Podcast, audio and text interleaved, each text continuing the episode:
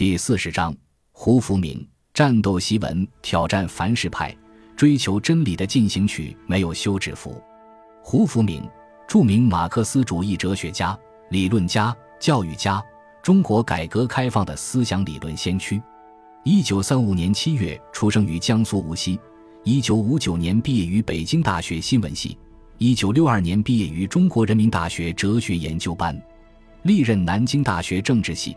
后改名哲学系助教、讲师、副教授及系副主任，党总支副书记，江苏省委宣传部副部长，江苏省委常委，江苏省委党校校长，江苏省社科院院长兼省哲学社会科学联合会主席，江苏省政协副主席等职。二零一八年十二月，党中央、国务院授予其“改革先锋”称号。二零一九年九月。获最美奋斗者称号。提起我国二十世纪七十年代末那场关于真理标准问题的全国大讨论，经历过那个时代的人都知道，揭开这场思想解放运动序幕的是一篇名为《实践是检验真理的唯一标准》的文章。而这篇文章的始作俑者胡福明，当时只是南京大学一位普通的哲学教师，他因该文而成为我国马克思主义思想史上的重要人物。改革开放以后，胡福明担任了江苏省高级领导干部职务。作为一位学者型官员，胡福明不光自己痴心学术，并领军江苏学术界，创造了许多深具时代意义的思想成果。从年轻时代跨入学术界开始，胡福明追求真理的脚步始终没有停顿。如今他虽已退休赋闲，但在理论研究上又开始了新的征程。战斗檄文挑战凡世派，二十世纪七十年代注定在中国当代历史上占据重要地位。四人帮横行四维，最终被扫入历史垃圾中。文化大革命曾以狂风暴雨之势席卷整个中国，但是在人民的意志面前，还是落荒而去。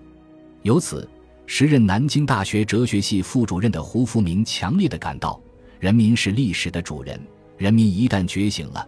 没有一种力量能使他们屈服。粉碎四人帮后，胡福明敏锐地感觉到中国已处在一个历史的转折关头，中国要改弦易辙，改掉以阶级斗争为纲这根弦，开辟一条社会主义现代化建设的道路。而且，他认为拨乱反正的最有利时机已经到来了。作为一个年轻的理论工作者，自己应该义不容辞地参加这场斗争，做出自己应有的贡献。当时，胡福明主管哲学系的教学，还有授课任务。他挑灯走笔，写下了许多批判四人帮在思想上拨乱反正的理论文章。一九七六年十二月，他写下了批判张春桥的全面专政的一篇文章。之后又写了好几篇文章，如必须坚持马克思主义的学风，为建设现代化的社会主义强国而奋斗。四人帮批判唯生产力论，就是反对历史唯物论。后者被一九七八年三月十六日的《人民日报》理论版摘要发表。从一九七六年年底起，胡福明开始苦苦思考一个问题：四人帮虽然粉碎了，但是中国社会仍然面临着严峻的政治局势，党内个人迷信、个人崇拜依旧盛行，大量的历史冤假错案尚未得到清理和平反。一九七六年，广大人民群众自发聚集到天安门广场悼念周总理的行动，依然被定为反革命事件。如何从根本上批判四人帮，以推动拨乱反正呢？一九七七年二月七日，中央两报一刊指《人民日报》《解放军报》和《红旗》杂志发表学好文件、抓住纲的社论，主要思想实质是维护两个凡是。此后。批判四人帮突然降温，拨乱反正寸步难行，未来一下子又变得扑朔迷离。胡福明陷入苦思，夜不能寐。判断理论、认识、观点、决策是否正确的标准究竟是什么？判断是非的标准究竟是什么？马克思、恩格斯、列宁、毛泽东在历史上也经常按事件来修改自己的观点，怎么能说句句是真理？怎么能搞两个凡是？这完全是教条主义、形而上学的东西，是宣传个人崇拜、不符合马克思主义的哲学观点。在参加一个讨论教育问题的座谈会时，胡福明发言表示，教育质量下降了，科研无法搞了，教学被破坏了。后来有一位领导对他说：“教育战线是文化大革命的重点，不能否定文化大革命。”虽然这位领导是出于好心才提醒他，但这又促使胡福明不得不思考拨乱反正的阻力在哪里。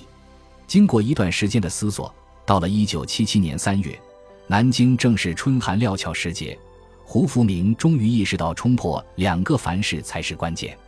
发现这个问题。胡福明非常高兴，谋划着写作一篇战斗檄文。作为新中国培养的知识分子，长期从事着马克思主义哲学理论教学与研究，胡福明对我国社会主义制度充满深厚的感情。他背负着“天下兴亡，匹夫有责”的信念，所以即使风险很大，他也无所畏惧地勇往直前。为了有力地批判两个凡是。胡福明经过一段时间的分析研究、反复比较后，从马克思主义基本观点中找到“实践是检验真理的标准”这一论点作为基本观点。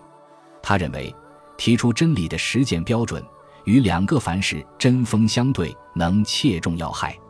而且，提出“实践是检验真理的标准”这个科学观点，又可以帮助干部群众运用这个科学观点去分析研究文化大革命。推动平反冤假错案，拨乱反正。七月上旬，文章的主题、观点、布局已基本形成。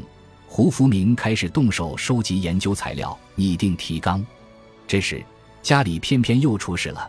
妻子张丽华检查出肿瘤，在江苏省人民医院住院接受手术治疗。胡福明把一双儿女交给岳母照管，白天在大学的讲台上讲课。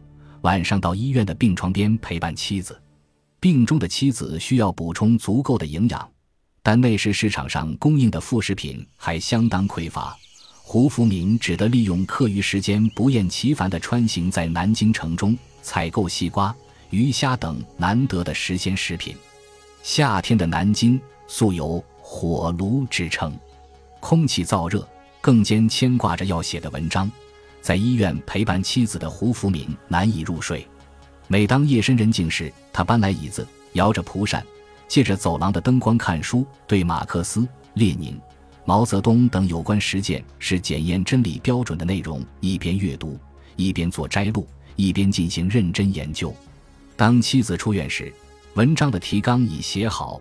此时正逢暑假，胡福明用了一周时间写成文章初稿。这年九月。经历三次修改后，实践是检验真理的标准。这篇经世之作在胡福明的笔下完成了。感谢您的收听，喜欢别忘了订阅加关注，主页有更多精彩内容。